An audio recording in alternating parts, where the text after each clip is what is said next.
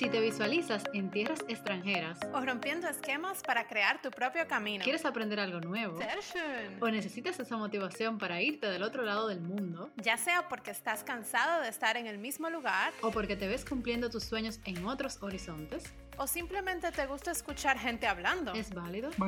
Estamos aquí con un lazo entre el Caribe y Alemania para ayudarte. Y aún seamos vulnerables, You are unstoppable, you just forgot about it.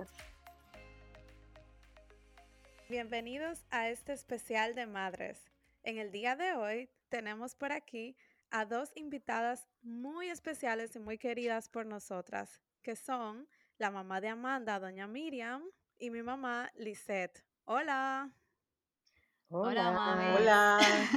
Hola, Qué gusto. Hola, hola chicas. Hola. Primero que todo, muchas gracias por acompañarnos, por darnos su tiempo hoy y por compartir con toda esta plataforma las historias que tenemos por contar.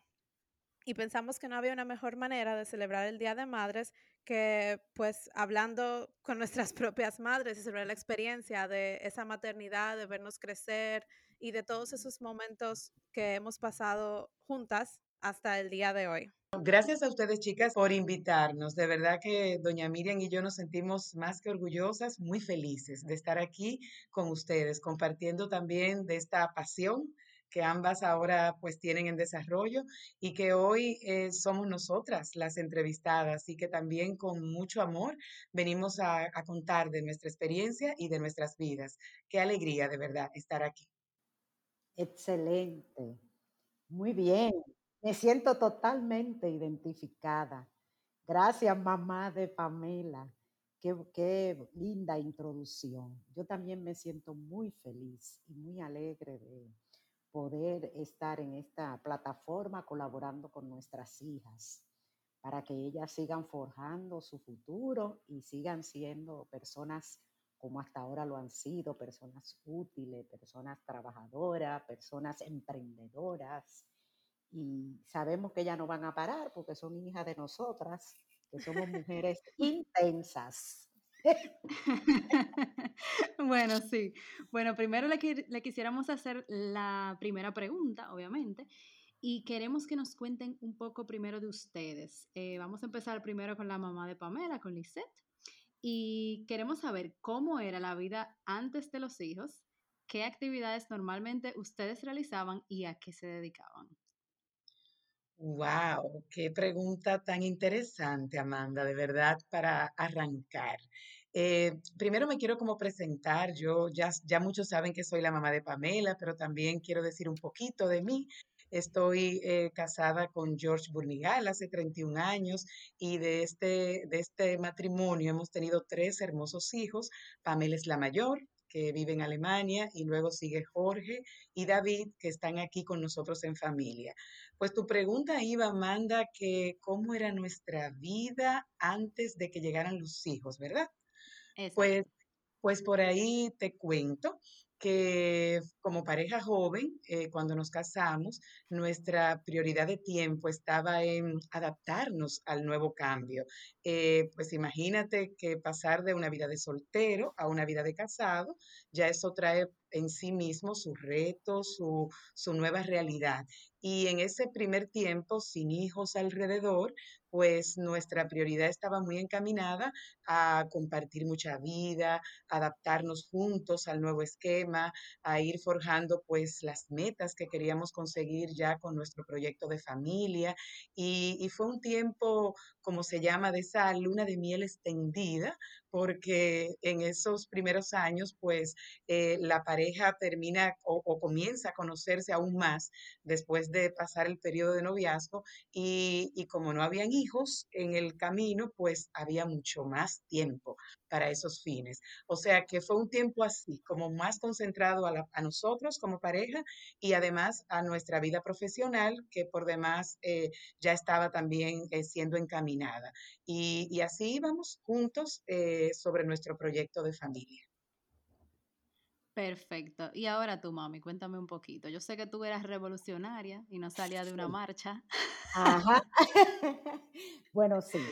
Eh, previo a mi vida de casada, yo llevaba una vida de soltera. bastante intensa, porque yo estaba muy metida de lleno en la actividad política. Yo era miembro al claustro universitario, yo estudié en la Universidad Autónoma de Santo Domingo, y como decía a la mamá de Pamela, eh, mi perfil eh, de, profesional, mi perfil profesional es que soy economista, estudié en la UAS, eh, siempre he sido una persona con muchas inquietudes sociales, desde muy joven me vinculé a la actividad política, tanto en mi sector como luego en la universidad. Y bueno, no voy a llegar a cuando conocí a tu papá. Entonces, en esa época, como les decía, fui miembro al claustro universitario, fui eh, delegada técnica de la Facultad de Economía, también logré eh, vincularme ya a un partido político específico, que en esa época se llamaba el Partido Socialista. Y estando yo en ese partido, conocí a tu papá. Luis Simón eh, por esas cosas de la vida, sale del país en el año 66, se lo lleva a su mamá, en el 64, se lo lleva a su mamá a Estados Unidos, pero ya Luis venía de una trayectoria de mucha lucha estudiantil. Cuando Luis vuelve y regresa al país, me conoció prácticamente como en menos de un año. Entonces como que encajamos, porque yo eh, con una vida activa desde el punto de vista político, y académico, y tu papá que venía de, Estados Unidos con todo ese deseo de volver a vincularse a la actividad política. Luis del PLD y yo de la izquierda. Ya ustedes saben qué lío era ese. Ese era un lío grande que había eh, todos esos conflictos de la época, todas esas discusiones que habían, nosotros la teníamos en la casa. Pero ya luego, eh, eh, cuando nos conocemos, volviendo un poquito atrás, para no hacerlo muy largo, cuando nos conocemos, bueno, pues Luis me dice que, que, le dé, que le dé mi teléfono, que él quiere conocerme más a fondo en el taller y ya, pero ya yo iba en la puerta, que ya me iba. Y yo se lo di como para no dejar, porque realmente yo como que andaba con mi cabeza, como que no andaba en eso. Entonces, un día me llama, un día me llama y yo ni me acordaba. Digo yo, pero Luis Simón, ¿y quién que me está llamando? Entonces ahí comenzamos a salir. Señores, y le puedo contar que comenzamos a salir, eso fue una cosa muy intensa, porque a los seis meses nos casamos. a los seis meses nos casamos y eh, ya ustedes saben, inmediatamente estoy embarazada de Pavel, mi hijo, yo tengo dos hijos que Amanda y Pavel, y me voy a quedar aquí para no hacerlo muy largo. Quería compartir también entonces rápidamente un poco antes de casarme, porque yo respondí a Amanda sobre la base de mi matrimonio y sin hijos, como esos dos primeros años de luna de miel extendida, pero, pero yendo a doña Miriam, también quiero compartir a la audiencia que antes de casarme, entonces eh, yo eh, vivía con mis padres, estudiante de derecho, eh, sí puedo decir que tenía muchos pretendientes, siendo estudiante de derecho, con muchos oh. compañeros, una alumna muy aventajada, en todos los aspectos, pero debo compartir que mi encuentro con Georgie, mi esposo, eh, tuvo que ver no con nada vinculado a la universidad, sino que mi familia materna es oriunda de Asua, eh, un pueblo de la, una provincia de la República Dominicana, y entonces, eh, con motivo de nuestras vacaciones y visitas allá a, a, estar compartiendo tiempo con mi abuelita materna, pues yo conocí a mi esposo.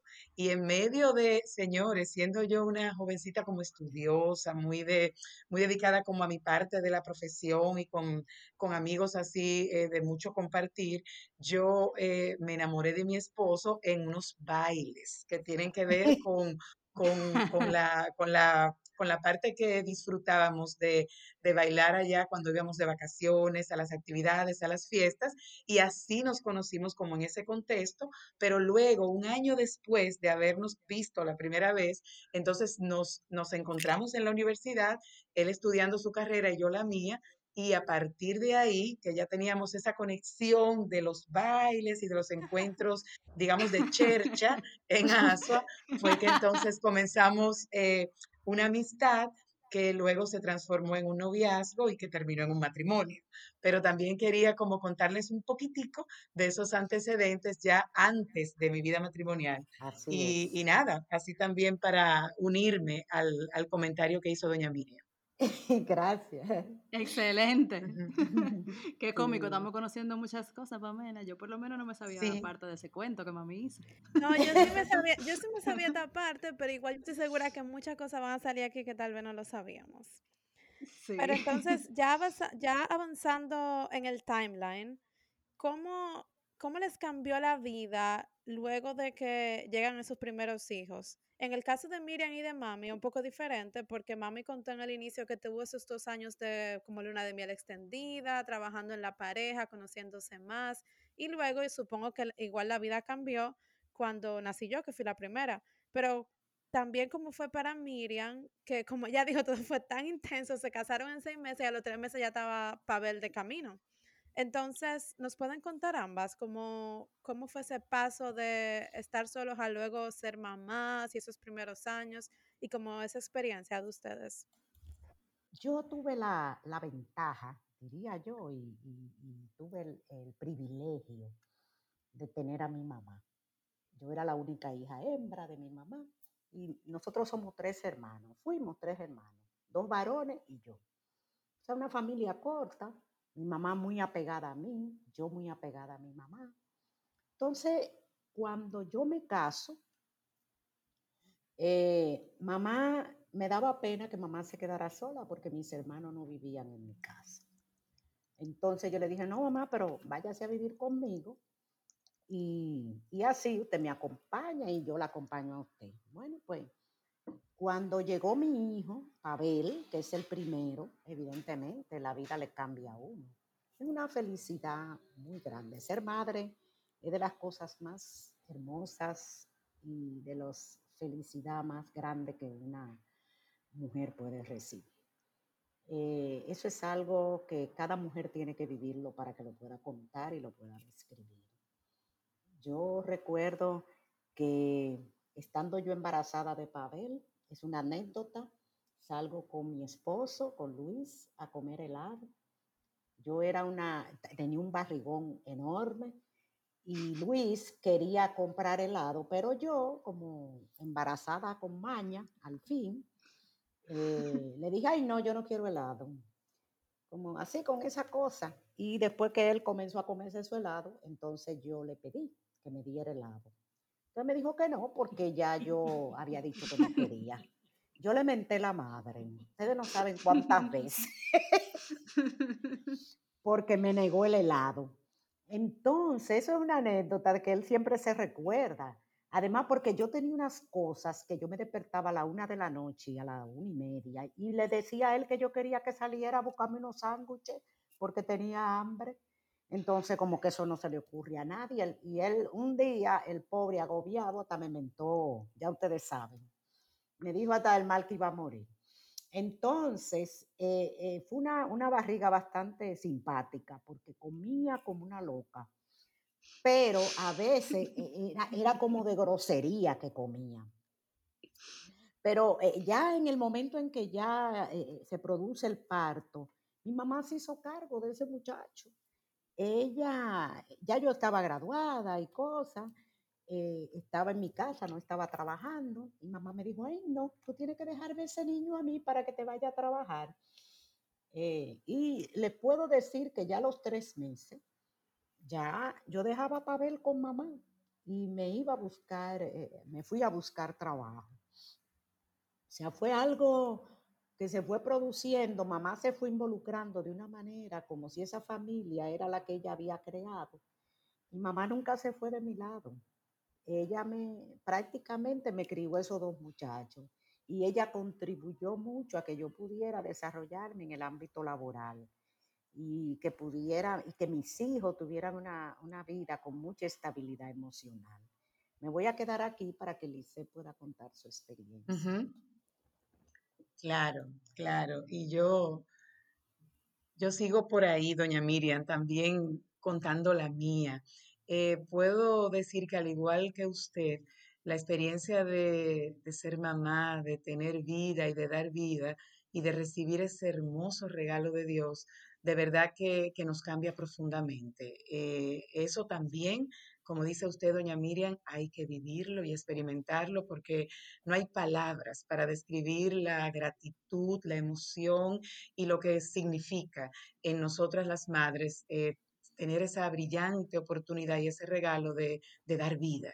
Y, y, la pregunta iba que cómo nos cambió, pues chicas, dramáticamente nos cambia la vida. Eso es así. Y, y, esa parte real, objetiva, eh, tiene que ser colocada en la escena, porque en efecto, cuando ya ese bebé nos lo entregan en nuestro regazo, de ahí en adelante eh, nuestra vida adquiere otra dimensión donde ya no somos solamente mamá y papá con el proyecto de vida, con nuestras eh, realidades que también siguen, por supuesto, su curso, pero también llega alguien que en esos primeros años depende totalmente de nosotros, que de, nuestro cuidado, de nuestro amor, es que se permite que ese bebecito pues se desarrolle, crezca sano físicamente y emocionalmente.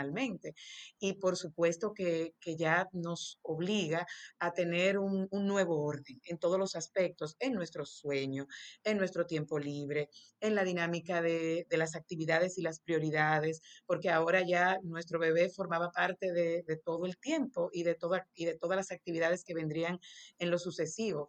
Y por igual, eh, en el caso mío, que también como usted comparte, doña Miriam, tenía ya una profesión y estaba ya desarrollándose laboralmente, que era también mi caso, vinieron entonces todas las inquietudes, Dios mío, y cuando a mí me toque retornar a mi trabajo, vencido los tres meses de licencia, que es el periodo que, que nos da la, la, ley laboral dominicana para, para poder acompañar uh -huh. a nuestro bebé, imagínense, el, comienza entonces una sensación de desprendimiento a un bebé que lo sentimos absolutamente indefenso y necesitado de mamá y de papá. Y por otro lado, la necesidad de retomar nuestras labores que nos comprometen eh, por, por, temas de responsabilidad y de, y de otra índole. Entonces ahí viene hasta una angustia, si se quiere, porque reorganizar esa vuelta al trabajo y sentirnos tranquilas de que nuestros bebés estarían cuidados, ordenados, en buen orden, señores, ese era, ese era el reto de alcanzar el Himalaya. Entonces, en mi caso, yo debo también eh, confesar y, y, dar testimonio de que, al igual que doña Miriam, tuve la bendición de que, contrario a tener que auxiliarme únicamente de chicas que nos apoyan en la casa, que muchas uh -huh. veces son buenos apoyos, pero, pero no nos sentimos muchas veces las mamás, eh, sobre todo primerizas, con la seguridad y la confianza de que puedan entender y cuidar como, como quisiéramos. Entonces, en mi caso, yo tuve la bendición de que mi suegra, la mamá de mi esposo, ella no trabajaba, ella ya estaba en una etapa de su vida de retiro, si se puede llamar, y, y en su caso, Pamela era su primera nieta. Entonces, señores, esa combinación de primera nieta y una abuela que no trabaja y que está en la casa y que, y que a la vez le dice a la nuera, estoy para ti en todo lo que me necesites. Eso fue como música para mis oídos y mucha gratitud a Dios por esa bendición, porque muchas de mis compañeras y de mis amigas no pudieron quizás disfrutar esa, esa bendición. Y digo eso porque diferente a estos tiempos, nosotros no teníamos eh, ni nurseries eh, para, para bebés pequeños, ni tanto apoyo que no fuera tener a la chica de la casa con, con, uh -huh. con ese apoyo. Entonces, mi suegra eh, no vino a vivir a mi casa, como en el caso de doña Miriam, yo tenía una logística, pero casi de astronauta, para poder tener mi bulto listo, con las comidas preparadas, con todo el desarrollo, los cambios que se necesitaban para que Pamela tuviera en orden, y todos los días había un trayecto de ida a casa de su abuela, y a las seis de la tarde un trayecto de regreso, a su casa, a su casa materna, que yo creo que en unos, en, en, ese primer tiempo, Pamela no sabía distinguir cuál era su verdadera casa, porque ella vivía dividida entre abuela completa que también eh, pues se hizo a cargo de, de, todas las necesidades y luego a las, de las seis en adelante con mamá y papá pero sí puedo, puedo decirles que, que, fue un tiempo de cambios, fue un tiempo de adaptarnos a, a, la novedad y, y, a la forma mejor de nosotros responder, eh, pero a la vez un tiempo hermoso, un tiempo maravilloso, un tiempo de una riqueza emocional y, y de sentimientos y de amor eh, invaluable y, y, que de verdad eh, le daba mucho más sentido a la vida, con mucha alegría y, y gratitud. Esos hijos eran tesoros y, amor vivo. Así es. Entre Amanda, entre Pavel y Amanda, median ocho años. Son ocho años eh, donde eh, yo me dedico plenamente a, a, a, Pavel y a mi desarrollo profesional. En ese tiempo yo me, me inscribo en una maestría, hago la maestría de la UCAMAIMA y un poco como que me preparo, porque uno nunca, uno siempre decía de que cuando vaya a tener el otro, entonces voy a estar más preparada, pero en realidad eh, eh, nunca se está preparado para ser mamá. Yo creo que, que, eso se aprende en el camino, se aprende, uh -huh. cada niño, tú lo, cada niño es diferente, eh, aunque son hermanos y criados bajo los mismos esquemas familiares, culturales y costumbres, igual cada niño es distinto. Entonces quería decir esto de que eh, en ese tiempo yo aproveché, como tenía, como vuelvo y digo, la bendición de tener a mamá, y, esto me dio la oportunidad de, de, de yo seguirme eh, preparando profesionalmente. Y ya luego en el 92 tengo a Mandita. Bien, les voy a hacer entonces la siguiente pregunta. Eh, como muy bien ustedes ya han explicado, que ambas son mamás profesionales que se dedicaron a sus profesiones, valga la redundancia, por lo tanto, tienen que cumplir estos dos roles que son tan demandantes al mismo tiempo. Y yo creo que a pesar de tener a las abuelas, eh, esto significó un gran reto y me imagino que significó también muchos momentos de contradicción, porque quizás pensaron, bueno, estoy dedicando más a la parte laboral que quizás a los hijos o sea, ¿cuáles cosas ustedes entienden que cambiarían de esta dinámica y qué no cambiarían de esta dinámica? O sea, de lo que experimentaron en ese momento. bueno, bueno. Sí, arranca tú, arranca tú. Arranco yo, doña sí, Miriam. Sí, sí, arranca tú. Bueno, vamos a ver, vamos a ver. En efecto, eh, así como dices, Amanda, eh, sí, era todo un reto y, y, de verdad conciliar los dos roles y tratar de avanzar en ser mamá en toda su expresión con lo que implicaba y, y también no descuidar el área profesional eh, no era nada fácil, eh, de verdad complicado y, y requería todo el tiempo esa mirada de equilibrio, de buen orden y de ajustes permanentemente.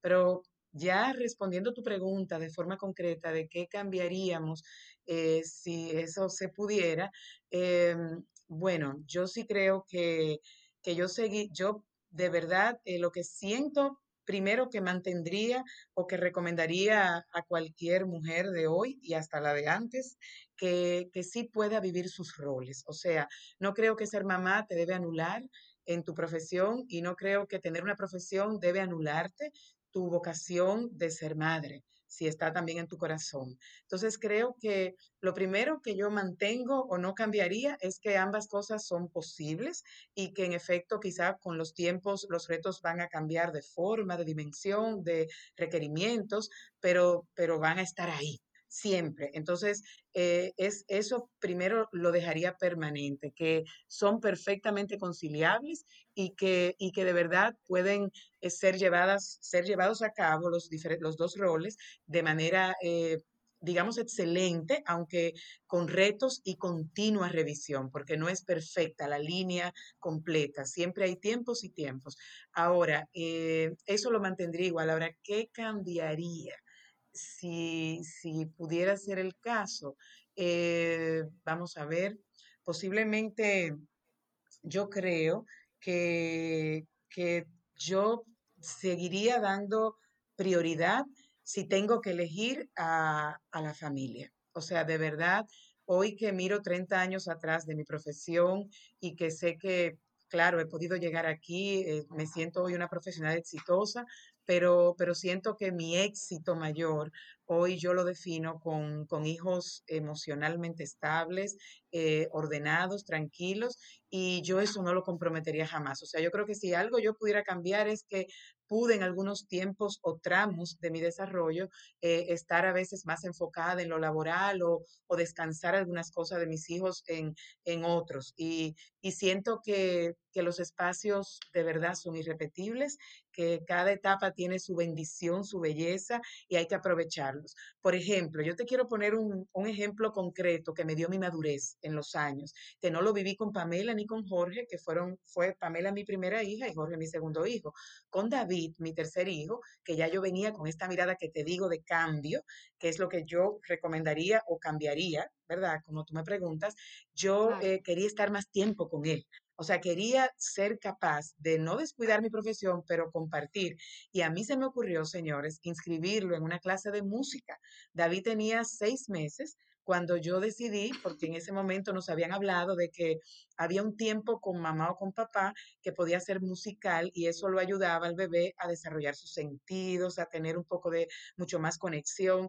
Y señores, yo no pude vivir esa experiencia, por ejemplo, con Pamela ni con Jorge, pero con David yo duré durante más de un año yendo dos días a la semana, una hora al piso, y en esa hora nos tocaban violines, guitarra clásica, piano, piano clásico, y era un tiempo de juego, mamá y David.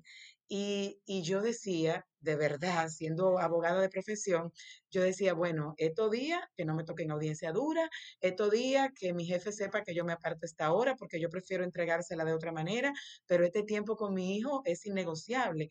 Y yo sentí que yo disfruté enormemente eso y no dejé de crecer en mi profesión. O sea, lo que no se me ocurrió, por ejemplo, en los tiempos que yo tuve a Pamela y tuve a Jorge, pudo ser una realidad eh, 15 años después, porque mis hijos se llevan 5 años cada uno, 15 años después cuando nació David. Y eso pudo permitir yo tener ajustes en mi, en mi ámbito laboral, que por demás es muy demandante, porque mi profesión es abogada y de litigios, y por tanto me demanda mucho tiempo, pero ahí yo pude encontrar una fórmula que me permitiera dar un tiempo de calidad aún mayor a mi hijo, porque a veces cuando llegábamos después de las 6 de la tarde, o venía el cansancio, o ya se dormían ustedes, eh, lo- los chicos más temprano, y a veces se podía ese espacio y a veces no se podía.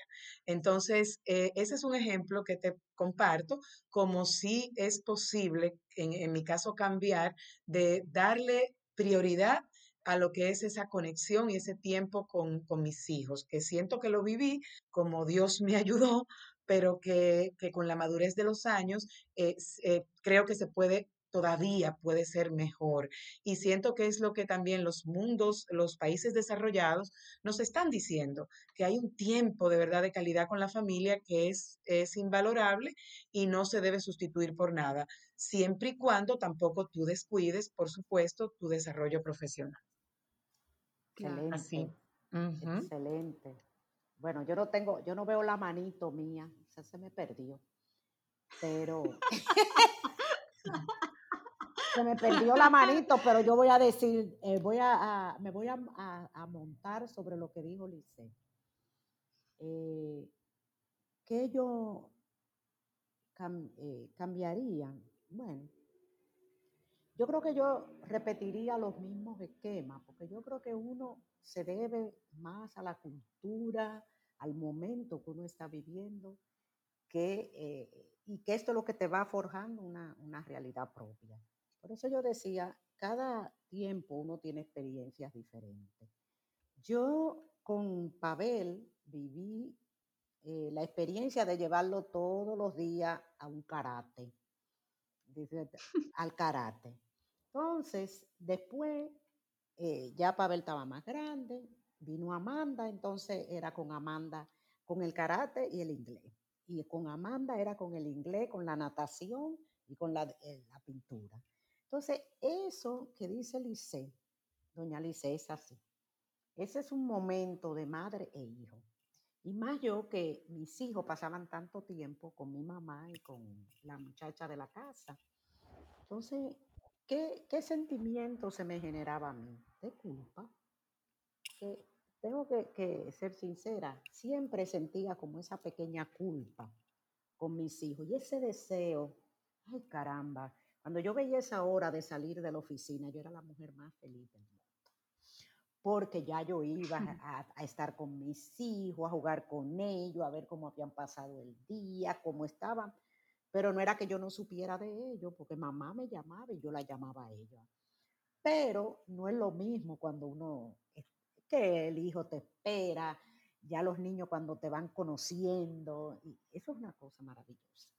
La felicidad que tú sientes cuando tu hijo te reconoce, esa sonrisa que te abre los brazos, que corre hacia donde ti, eso hay que vivir. Entonces, yo pienso que yo cambiaría, quizás dedicarle mucho más tiempo de calidad, porque los papás nunca sentimos que le dedicamos a los hijos todo el tiempo. Pero, sin embargo, Lice tocó algo muy importante, que es que hay que hacer compatible el crecimiento personal, profesional y lo que es eh, la familia. Y yo no cambiaría la familia. Yo, si tuviera que sacrificar algo en mi vida, yo sacrificaría mi crecimiento personal para en pro de mi familia. Si tuviera que hacerlo. Eh, evidentemente, uno lo ve 30, 35 años después.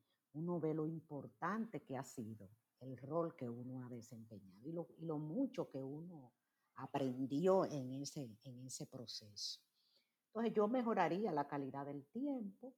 Yo eh, me alegro que en mi época mis hijos no veían tanta televisión, no había tanto, los muchachos no estaban como tan atrapados por la, por la tecnología, las redes sociales, y los niños montaban más bicicleta, yo los llevaba mucho al parque, eh, montaban patineta, corrían, jugaban al escondido, trúcamelo. O sea, todos esos juegos que lo viví yo eh, cuando era niña. O sea, mis hijos tuvieron la dicha de jugar muchos de los juegos que yo jugué en mi niñez.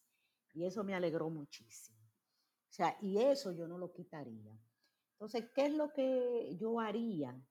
Eh, alinear, hacer una, una alineación entre mi vida profesional y mi vida familiar, haciendo un equilibrio. Pero vuelvo y repito, si tuviera que sacrificar algo, sacrificaría mi vida profesional por la de mi familia. La próxima pregunta está muy relacionada a esto que hemos hablado y es justamente sobre ese dilema entre la vida profesional, la vida personal y las posibilidades que tanto las mamás como los papás tenemos para pasar tiempo con nuestros hijos. Por ejemplo, en República Dominicana, como ya mami lo mencionó antes, el tiempo que tiene la madre para antes de empezar a trabajar después del parto son tres meses y luego debe irse, irse a trabajar directamente. Y 28 años después, que fue al tiempo, o sea, después de, ahora nosotras adultas, el tiempo, las reglas siguen igual, esas normas. Y por ejemplo, con los padres, ni se diga, porque si no me equivoco, son dos semanas que tienen, eh, si no me pueden corregir. Entonces, la pregunta sería, eh, la pregunta es, ¿Cómo limita esto, por ejemplo, la integración que pueda tener hasta el mismo papá con los hijos? Porque también en nuestra cultura latinoamericana se ve que el hombre debe ser el proveedor de la casa, que tiene que trabajar, que obviamente tiene que entonces irse lo más rápido que pueda a volver a trabajar para poder llevar dinero y el pan a la casa. Y eso se ve bien, pero a la vez como que le quita tiempo de estar con el hijo. En el caso de ustedes dos, mami y doña Miriam, ¿Eso cómo pasó en sus casas? O sea, ¿también estaba ese problema o sentimiento de culpa con el papá o no? Porque si ya para la mamá se sentía difícil y era tres meses que tú podías estar con el hijo, para el papá yo me imagino que debería ser también bien difícil. Sí, eh, ahí te puedo compartir que, y, y ahí te corrijo, que incluso hoy día nuestra legislación laboral todavía no considera dos semanas para, para el hombre. Creo que es mucho menos. No es, el- no es el área de mi ejercicio, pero, pero creo que son, creo que dos o cuatro días que le permite cuando, cuando nace su bebé. Y obviamente lo que tú señalas, o sea, eso de verdad es, es una distorsión y ahí hay una evidente desigualdad porque cada vez estamos todos más claros con los estudios y con el avance de que, de que un bebé necesita tanto de mamá como de papá. Eh, ambos son sus progenitores que justo en esa etapa temprana, estar con ellos de cerca y compartir con ambos en sus diferentes actividades es evidentemente súper importante para el desarrollo emocional del bebé. Y, y, es como tú dices, o sea, imagínate los padres que, que no pueden ni siquiera, pasando las, las malas noches que comienzan con, después que nacen, porque son muy raros los bebés que duermen su noche entera, que ya nacen así, educaditos, y que no hay que correr. Mire, eso no es lo normal. O sea, lo normal es que comen de noche, que en la primera etapa de la lactancia el horario se tiene que ir aprendiendo, uno va adaptando al bebé, pero eso no es de un día para otro, o sea que hay unas malas noches eh, muy propias del tiempo que luego pasan, o sea que también eh, uno siempre lo ve como parte del proceso, pero imagínate el hombre que también ayuda a la mamá, que muchas veces tiene puntos, que no está físicamente recuperada o, o que necesita que le pase el biberón, que le ayude con un paño, que para traer al bebé, o sea, hay, hay, o el mismo sueño que desespera a uno cuando uno no tiene su, su tanda ordinaria. Entonces, de verdad, el, el, hombre también se tiene que integrar en equipo a, esa, a ese apoyo para que ambos, eh, pues, den la mejor respuesta para, para, el bebé. Entonces, imagínate cuando el hombre hace también esos madrugones de apoyo, aunque no, no, no a veces igual que mamá, pero, pero se integra y que al otro día tiene que también estar de pie con, con su trabajo igual que, que, que como antes. Entonces, eso, eso pienso que, que, tiene que en algún momento ordenarse, porque definitivamente no es lo apropiado, ni es lo equilibrado, pero, pero ustedes saben que nuestra cultura eh, todavía tiene sus retos y además eh, esos son cambios dramáticos completamente que van a requerir todavía mayor evolución y crecimiento como sociedad. Pero, pero en efecto eh, es un tema porque, porque asimismo cuando el papá llega y quiere entonces dormirse un chin porque también está pasando mala noche, porque está trabajando, entonces a veces tú también quieres que juntos le leamos un cuento, que tengamos, o sea, es, es, toda una, una actividad nueva que requiere mucho conversaciones, acuerdos, eh, eh, esa mirada de equipo, de que papá y mamá son equipo, porque hay desajustes, desajustes que tienen como, como sentido y como base eh, eso que tú mencionas de, de esa realidad tan desigual entre mamá y papá. Y aún en la parte de mamá, te comparto que tres meses de verdad eh, es, es, una locura eh, para ya uno volver. Eh, inclusive, si te digo algo al menos positivo de nuestro entorno laboral, y es que sí ya es una obligación que todas las empresas tengan espacios para que las madres puedan eh, al menos extraerse la leche materna con, con, una, con un nivel alto de higiene, de buen orden y hasta le pueden dar permisos si hay la posibilidad por las cercanías a que se trasladen a lactar su bebé. O sea, ya hay muchas empresas pro maternidad que durante los seis primeros meses de vida eh, tienen horarios muy flexibles para las madres, de manera que ellas puedan apoyar con la lactancia y que también tengan un cuarto especial. Porque yo me recuerdo en mi caso que yo, yo fui de las mamás que yo quería parto natural. Yo quería lactar a mis hijos completamente, no quería que me hablaran de biberones ni de fórmula y de hecho en mi, en mi familia, yo, vengo de una familia de cuatro hermanas, yo fui la única que, que como que se inició con esa labor y me apoyó mucho mi comunidad a la que yo pertenecía eh, y me dio mucha formación y apoyo.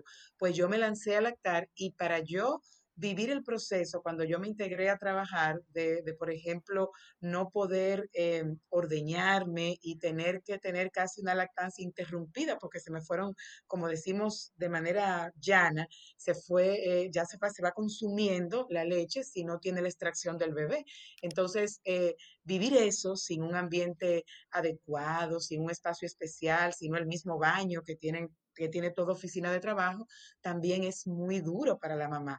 Y eso al menos hoy en día ya es considerado. O sea, ya una, una mamá eh, que, ha, que ha tenido su bebé tiene, tiene unos espacios de mucha higiene y eso contribuye a ese bienestar, a ese momento especial, porque ese alimento ya también la ciencia ha dicho que es el ideal para los bebés, que tiene una repercusión en su salud futura y en su, y en su sistema inmunológico, que ahora está de moda con la pandemia, ¿verdad? Pero con más razón, a los bebés hay que, hay que fortalecerlos para que sean capaces de, de, no, de resistir cualquier embate de enfermedad. Entonces siento eso, que sí, sí tenemos mucho que, tenemos mucho por crecer y, y, es un reto que nos toca como sociedad y que tiene que ver con un mejor desarrollo emocional y físico de los bebés, que necesitan de verdad tanto a mamá como a papá. Y, y, y, aunque sean diferentes roles o circunstancias, pero ambos son primordiales para su bienestar. Así es. Sí, pero wow, o sea, que qué bueno me gusta escuchar que a pesar de que, por ejemplo, con el tiempo que tiene la mamá y el papá para estar con el hijo, no han habido tantos cambios, igual como tú dices, Ujú, mami, ya por lo menos hay mejorías en cuanto a eso de ser pro lactancia, pro a que la Sí, mamá también eh, tenga ese momento con el ujú, hijo, a la flexibilidad, porque sabemos que son años de desarrollo y de cambio de mentalidad y de cambio de normas para que obviamente pudiéramos llegar a una igualdad mejor. Pero solo, por ejemplo, para, dice- para decirle a las personas que no saben, porque también me sorprendió demasiado cuando yo vine a Alemania, creo que Claro. Amanda también, y a todo el mundo que yo le Claro. cuento, Aquí en Alemania, por ejemplo, la mamá tiene tres meses antes de la fecha de parto, que ya no debe trabajar, o sea, que le dan libre. Luego 12 meses después de que el niño nace y el papá dos meses. Pero, por ejemplo, esos 14 meses en total, 12 de la mamá y 2 del papá, se pueden distribuir como quieran y cuando quieran entre los dos. O sea, pueden decir, por ejemplo, siete meses la mamá y siete meses el papá al mismo tiempo para estar con el niño, o seis meses primero uno y seis meses después el otro, como que está esa libertad de esos 14 meses que se pueden dividir entre los dos.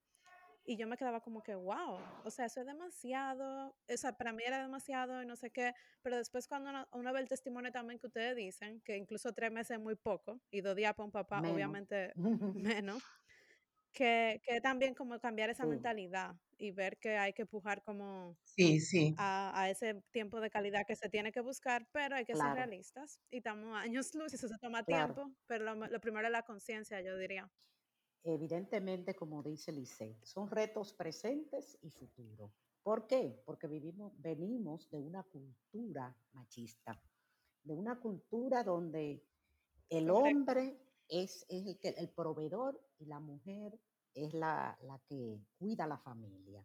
Entonces, estamos en una sociedad que no, es, no tiene un sistema de cuidado que apoye a la mujer para que la mujer sea capaz de tener un empoderamiento eh, en su vida y pueda desarrollarse económicamente. Nosotras somos mujeres privilegiadas, profesionales, nos casamos con hombres eh, buenos compañeros, buenos esposos, buenos padres, pero esa no es la realidad de las mujeres en su mayoría. Esa no es la realidad.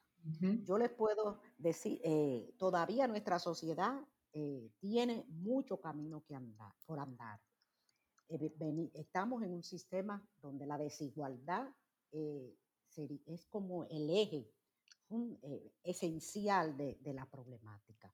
Entonces, ¿qué faltan? Faltan políticas públicas. Faltan políticas que establezcan condiciones para que se desarrolle eso que hemos venido discutiendo, para que los padres, los papás puedan estar más tiempo con sus hijos. Faltan políticas para que las mujeres puedan compartir las tareas del hogar con el hombre y no solamente sea la mujer la que la asuma. Faltan políticas Ujú. para que se establezca ese sistema de cuidado, porque a las mujeres no toque el abuelo, la abuela, la tía, la viejita que crió, que ayudó a criar a la mamá, pero que es parte de la familia, no toca todo. Entonces, cuando ustedes miran el sistema de cuidado de una sociedad, no debe descansar sobre la mujer, debe descansar sobre la sociedad como tal. Entonces, eso es algo que hay que considerar para el cambio hacia el futuro. Faltan políticas públicas. Eh, por ejemplo, ese tema de solo, solo seno. Yo era una partidaria total de solo seno, pero ¿qué pasaba? ni dormía yo, ni dormía Luis, ni dormía. la muchacha quería pasar Claro, la noche eso no es fácil. teta. Quería pasar la noche pegada de la teta. El muchacho, la muchacha. Bueno, pues para no hacerle el cuento largo, un día Luis se desesperó, el marido mío, y arrancó para la casa. Y arrancó, pa- y, y de allá trajo tres bobos y una caja de leche. Y dijo, "A esta noche la muchacha va a beber leche porque yo no la puedo ir gritando tanto. Déjate de vaina. Sí, no, no, no es fácil. Dale esa teta en el día, pero de noche tú me le vas a dar sus alturas leche para que la muchacha duerma. Entonces, entonces, una cosa es con violín y otra con guitarra. Eh, en, realidad no dormía nadie porque eso era guay, guay, guay, guay, guay. Desde que tú la despegabas de la teta ya pegaba el grito. Como que no se llenaba. Entonces, eh, y yo de la mamá partidaria solo lactancia, pero eh, yo no daba leche prácticamente, muy poca. Además yo tuve mis hijos con cesárea porque yo tenía un tema ahí de pelvis, según el médico, y entonces me hicieron mi cesárea, la primera con Pavel y ya la segunda, bueno, esa era ya como quien dice obligada por, por Amanda. Entonces, yo pienso que aquí lo importante es reconocer que hay causas estructurales y causas que no lo son. Entonces nosotros eh, eh, como sociedad tenemos que eh, también aprender a- a exigirle a los gobiernos que asuman políticas públicas que vayan en beneficio de la familia. Así es. Y ya para concluir, ¿qué ustedes como madres, ya que han pasado por todas estas etapas, como ustedes bien, bien han dicho, han, eh, han vivido todo esto, ¿qué ustedes le pudieran recomendar a esos padres que ahora se encuentran con ese nido recién vacío, ya sea o porque el hijo se fue de la casa y se casó, o en casos particulares como los nuestros, que nos fuimos del país, ya que ustedes están del otro lado del charco, por suerte, y están como en la, en ujú. la etapa más feliz? ¿Qué ustedes les recomendarían a esas madres que se encuentran también en un momento difícil por el que ustedes ya pasaron? Mira, yo les recomendaría, eh, hay algo, llenar, llenar ese, ese vacío, llenarlo de ideas positivas, hacer cosas positivas que vayan en beneficio de ella, de ella como madre. Porque fíjate, nosotras eh, hemos sido madres educadas eh, en, una cultura de que las madres lo damos todo. Pero hay un momento en la vida de uno que uno tiene que también vivir para uno sentirse feliz, vivir su propia vida, eh, desarrollarse. eh. Por ejemplo, yo le puedo decir que yo estoy ahora iniciando una maestría en violencia de género, que la voy a comenzar mañana con la Universidad Internacional de Valencia. Tal vez yo no hubiese podido hacer eso si tuviera a los muchachos en la casa. Eh, entonces, esas son las cosas. Si una madre, eh, su hijo sale, no puede, o sea, ella tiene que verlo desde una perspectiva positiva, ver que ese cambio en su vida, en la vida de ella y en la vida de su hijo, es un cambio que va a ser para bien, para bien para ella y para su hijo porque a ella le va a dar la oportunidad de reflexionar y de, atender sus necesidades, de que ella es un ser social que no solo se debe como madre a sus hijos, ella se debe también a una sociedad y a ella misma. Y que ella tiene que también preocuparse por su crecimiento personal, por su desarrollo personal y también por compartir eh, con su pareja también como parte de, de, de su propia vida, de, de, ese proceso que es normal en los seres humanos. Entonces yo creo que ese es un, un, buen, un buen momento para replantearse como familia qué podemos hacer cuando los hijos se van. O sea, qué cosas uh -huh. podemos hacer como, como papá y mamá, que ya el nido se nos está quedando vacío que nosotros nos sintamos bien, nos sintamos felices, pero que también nos sirva de marco de apoyo para que nuestros hijos sea, también nos, vean como un referente, para que nuestros hijos, eh, porque nuestros hijos crecen con nosotros. se desarrollan con nosotros, estén cerca o estén lejos. Pero nosotros somos su referente. Entonces, un papá amargado o una mamá amargada es un padre que no va a, transmitir energía positiva a su familia. Entonces, nosotros tenemos que trabajar eh, esa parte del crecimiento personal y, en todos los ámbitos, pero además buscar los amigos, compartir con los amigos, con las amigas.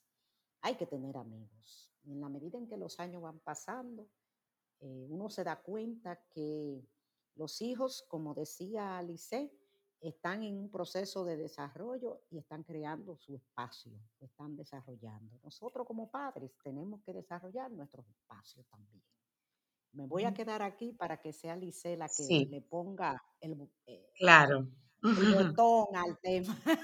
Sí, señor. Y más que yo trato de complementar, porque créame, doña Miriam, que primero corroboro mucho o en todo lo que usted acaba de compartirnos, pero voy a agregar algunas cosas más que enriquece eh, a los que nos escuchan y los, los pueden enriquecer. Por ejemplo, lo primero que le aconsejaría a los padres que estén ahora viviendo la experiencia de que sus hijos estén eh, o fuera o ya viviendo o estudiando es que no se angustien tanto. Miren, eso es lo primero. De verdad, de verdad, no se angustien tanto, sobre todo si esas decisiones de sus hijos, como decía doña Miriam de forma muy jocosa, eh, no se trata de decisiones alocadas, sino que por el contrario es parte de, esa, de ese proyecto personal que ellos deciden emprender. Entonces, si ha sido así, en madurez, a la edad acordada, bajo los términos ordenados, porque o van a una maestría o, ya están preparados para emprender allá sus trabajos, entonces lo primero es de verdad no angustiarse, porque esa angustia genera hasta eh, como complica la comunicación o le da una intensidad de ansiedad que no debe existir. Entonces, el no angustiarse no quiere decir despreocuparse. O sea, pido que no haya angustia porque creo que debe ser una decisión que los padres ya debemos estar como en paz y, a la vez seguros de, lo que hemos criado. Y, por tanto, ahí viene el segundo consejo, creer en ellos. O sea, yo también creo que los hijos, sin decirlo con la boca, nos piden un voto de confianza.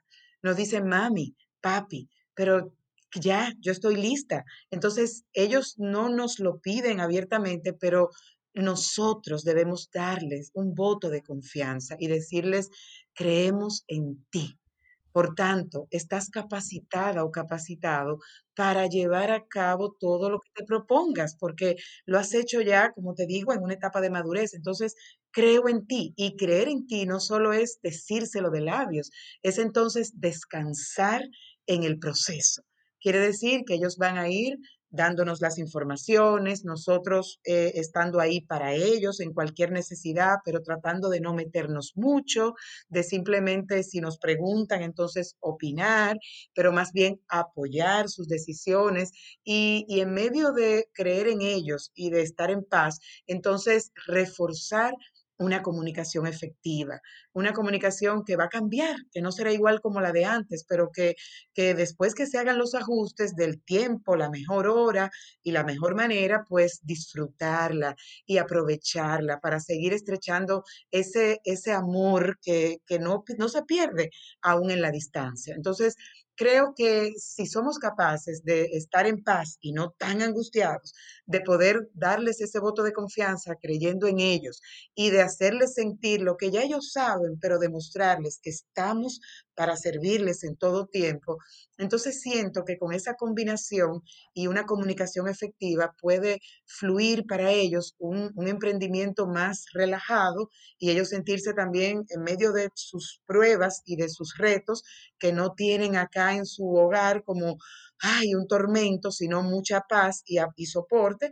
Y entonces somos también en esa mirada nueva para ellos equipo de apoyo y siento que así puede fluir un, una mejor, digamos, unidad de criterio. Y claro, eh, eso no quita que si, si suceden eh, situaciones o temas o necesidades, pues también, muchas veces yo les digo también a los padres que si sus hijos regresan y no deciden tampoco nada porque quieren volver a su casa, tampoco pasa nada. O sea, otra, otra, otro aspecto que a mí me preocupa de estos tiempos es que muchas veces se piensa que el que sale por ahí y decide emprender, tiene que obligatoriamente seguir y muchas veces puede ocurrir, no pasó con nuestras hijas, doña Miriam, ni con Amanda, ni con Pavel, ni con Pamela, pero puede sucederle a algunos padres que sus hijos se quieran devolver y también les digo algo, no pasa nada. O sea, es como también liberar a los chicos y chicas de esa presión de que me fui y ahora tengo. No, la vida les ese sentimiento de frustración y de fracaso. Exacto. Entonces es como de repente, si acaso esas circunstancias o esa decisión, por razones que pueden ser muy valederas y, son muchas, pueden no convenir en algún momento o tener una mirada distinta, tampoco hay fracaso, ni hay frustración, ni hay una muerte. O sea, siento que la vida va, va, a ser, va a ser cambiante y va demostrando con sus diferentes realidades sus circunstancias propias. Y por tanto, esos mismos elementos que yo compartí al inicio de tener paz, creer en ellos y, mantenerles el apoyo, igual se manifiesta si la decisión es regreso a casa, porque también eso puede en un momento dado ser el mejor camino a seguir de uno de nuestros chicos. Entonces, siento que si ellos se van con esa libertad de que no de que no es que nos van a fallar a nosotros si regresan, sino que se van libres de que lo que queremos como papás es que ellos emprendan ese vuelo como mejor les convenga y con toda la certeza de que den sus mejores pasos.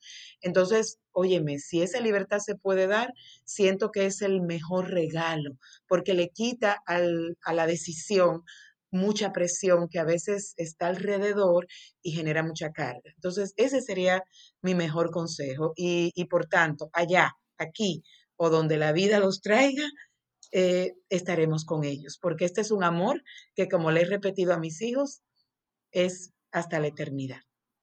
Así. no importa dónde estén. qué bella, amén.